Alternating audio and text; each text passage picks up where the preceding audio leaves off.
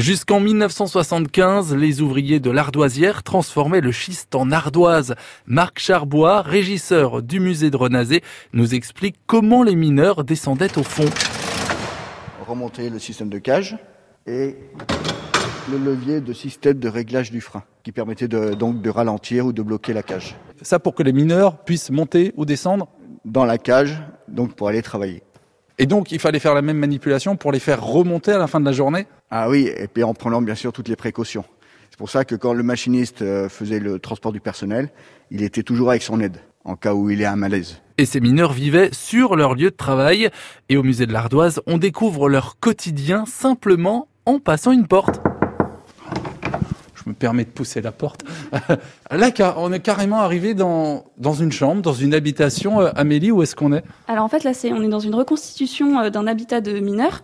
Donc en fait, c'était des petites maisons qui étaient euh, pas vraiment louées, mais mises à disposition par leur patron. Et du coup, en fait, ici, euh, comme on peut voir, il y a, il y a deux lits.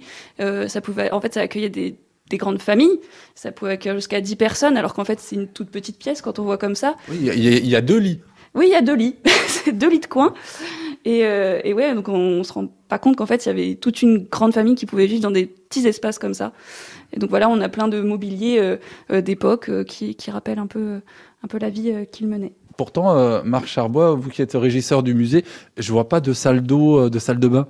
Non, puisque à l'époque, euh, l'eau, c'était l'eau du puits. Donc, il fallait aller la chercher, autant en hiver qu'été, hein, je précise. Donc, euh, en hiver, euh, voilà. Et donc, euh, on gaspillait pas l'eau comme euh, on peut dire maintenant. Et donc, on voit euh, les lessiveuses hein, de l'époque où il fallait faire bouillir le linge. Et puis aussi, ben, les baignoires pour les enfants. Hein, donc, c'était des cités, comme dans les corons dans les mines du Nord. On a une petite pièce qui est à côté. Normalement, elle se trouvait derrière. Euh, les maisons avaient un grenier. Ils avaient une cave aussi.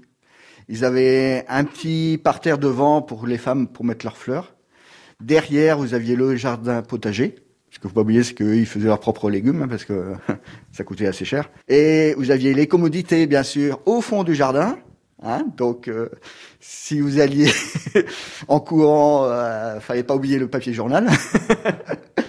Et aussi, bah, vous aviez un puits mitoyen avec votre voisin. Vous pouviez vivre là-dedans, comme disait Amélie, 6, 8 ou 10 personnes. C'était un autre mode de vie, on peut dire. C'est un voyage dans le temps à faire tout cet été au musée de l'Ardoise et de la géologie à Renazé. L'équipe vous accueille les après-midi du mercredi au dimanche.